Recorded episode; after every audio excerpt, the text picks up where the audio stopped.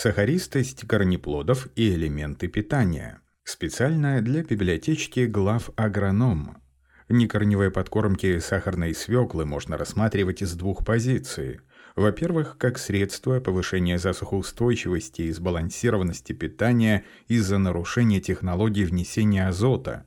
Во-вторых, этот прием сегодня приобрел значение урожаеобразующего фактора, повышающего качество корнеплодов – как влияют основные элементы питания некорневая подкормка на рост урожайности и технологические свойства корнеплодов. Азот и сахаристость корнеплодов. Технологические свойства корнеплодов, чаще всего определяемые содержанием в них сахара, во многом зависят от эффективности стратегии внесения азотного удобрения – Главное условие, чтобы через два месяца после появления всходов растения достигли показателя покрытия поверхности почвы, равного 3 метрам поверхности листьев на 1 квадратный метр поверхности почвы. При этом концентрация азота в листьях должна находиться на уровне 4% сухого вещества. Достижение этих двух условий позволяет растению максимально использовать солнечную энергию, которая приобретает особое значение в период активного наращивания листовой массы. Усвоение азота. Оптимальное питание растения азотом обеспечивается не столько находящимся в почве его количеством, сколько на первом этапе его активным усвоением, а на втором этапе его эффективным превращением в биомассу. Критическим периодом вегетации сахарной свеклы является период от 6-7 листьев до полного смыкания междурядий. Доступность азота и степень усвоения его растениями в это время являются ключевыми для продуктивности и технологических свойств корнеплодов. В стратегии внесения азотных удобрений следует предусмотреть два аспекта – определение оптимальной дозы оптимизацию факторов, максимально стимулирующих использование азота из почвы и удобрений. Ключом к пониманию реакции сахарной свеклы на дозы азота является взаимосвязь между сахаристостью корнеплодов и содержанием в них альфа-аминного азота, который еще называют вредным азотом. Именно эта группа азотных соединений ограничивает экстракцию сахара в процессе переработки корнеплодов. В то же время, в период вегетации культуры, как раз эти азотные соединения образуют ценный запас азота, который растения используют в процессе развития. При правильном питании посевов эти запасы азота растения расходуют для образования вегетативной массы, а после завершения этого процесса в августе для поддержания жизнедеятельности листьев как основного органа образования сахара – Стратегия внесения азотного удобрения должна быть построена таким образом, чтобы запасы этого азота, необходимые для образования листьев, оказались исчерпанными растениями из почвы к августу. Для поддержания жизненного процесса в последующем периоде вегетации растениям достаточно будет того азота, который естественным образом минерализуется из запасов в почве. Задача агронома – знать уровень обеспеченности почвы доступным азотом, содержание минерального азота перед севом культуры и с учетом его количества рассчитать дозу азотного удобрения так, чтобы одна тонна корнеплодов вместе с ботвой накопила не более 3,5 кг на гектар азота. Накопление избыточного количества азота происходит вследствие слишком ранней уборки и чрезмерных доз азотных удобрений с точки зрения растения. Следует помнить, что сахарная свекла продуцирует сахар, а не белок. Слишком большие объемы внесения азотных удобрений влияют на значительное повышение урожайности корнеплодов, но одновременно снижают их сахаристость. Поэтому при подкормке посевов сахарной свеклы следует учитывать такую противоречивую реакцию между урожайностью и качеством корнеплодов. Контроль содержания азота в растениях. В середине вегетации сахарной свеклы функцию контроля обеспеченности растений азотом выполняют две группы минеральных веществ – магний и серая, микроэлементы, в основном бор, Магний – основной компонент хлорофилла, в котором содержится 75% всего азота, содержащегося в листьях.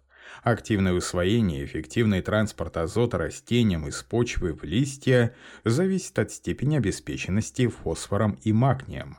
Процессы накопления магния и фосфора в период вегетации практически совпадают. Это вытекает из взаимосвязи этих элементов питания. Вторая группа процессов, которая происходит с участием магния, касается разделения симилянтов между листьями и корнями.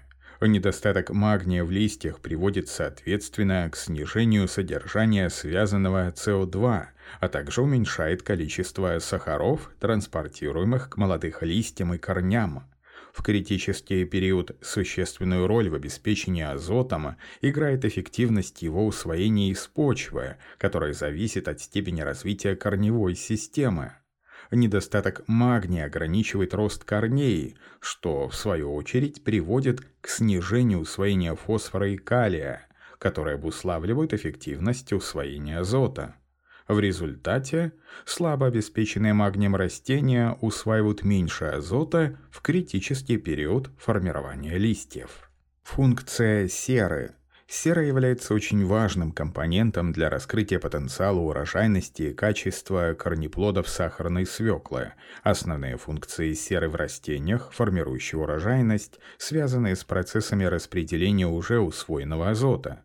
Следует обратить внимание на три ключевые сферы действия серы – процессы преобразования нитратов, усвоенных растениями, в том числе синтез белка – изменение накопления нитратов, а далее вредного азота, который превращается в белки, повышение содержания сахара, снижение вредоносности патогенов благодаря стерживающему действию соединений серы на развитие грибных болезней. Сроки некорневой подкормки. Первый срок некорневой подкормки магнием приходится на фазу 5-7 листьев. Ускоренный рост корней в почве – это эффективное усвоение азота, а значит повышенная динамика роста листьев. Это непосредственно приводит к росту урожайности корнеплодов. В этот же период можно провести некорневую подкормку фосфоров. Наилучшая эффективность действия сульфата магния, определенная ростом сахаристости, получена при внесении небольших доз азота – Рост сахаристости происходит от меньшего объема запасов азота, который не увеличивается при внесении низких доз азотных удобрений. Азот эффективно преобразуется в биомассу, которая обеспечивает повышение количества сахара, вырабатываемого в листьях. Не забывать о боре. При накоплении сахара корнеплодами важную роль играет обеспеченность растений бором. Этот элемент выполняет ряд функций является ключевым в процессе формирования центрального корня, а значит необходим с момента роста корня.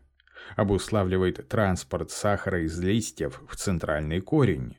Естественным образом повышает устойчивость растений к грибным болезням. Первая функция необычайно важна, так как бор влияет на формирование тканей корня, ответственных за накопление сахара. Недостаток этого элемента – нарушает процесс формирования главного корня и тем самым ухудшает технологические свойства сырья. В дальнейшем потери урожайности и сахаристости корнеплодов могут составлять около 50%, поэтому нельзя пренебрегать урожаеформирующим значением бора. Обеспеченность свеклы бором зависит от нескольких факторов – уровень обеспеченности почв подвижным бором, оптимальный уровень кислотности почвы для доступности бора растениям. Бор больше подвижен во влажной почве.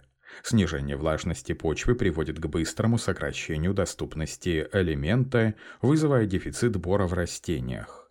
Симптомы дефицита могут проявляться в самая ранняя фаза развития, когда растение формирует главный корень. Поэтому надо учитывать все условия, следить за внешним видом молодых листьев и при необходимости провести подкормку посева бором фазу двух-трех пар настоящих листьев. Так как свекла накапливает сахар в корнеплоде, то подкормки бором можно проводить на протяжении всего периода вегетации. Текст начитал диктор Михаил Воробьев специально для библиотечки глав агронома.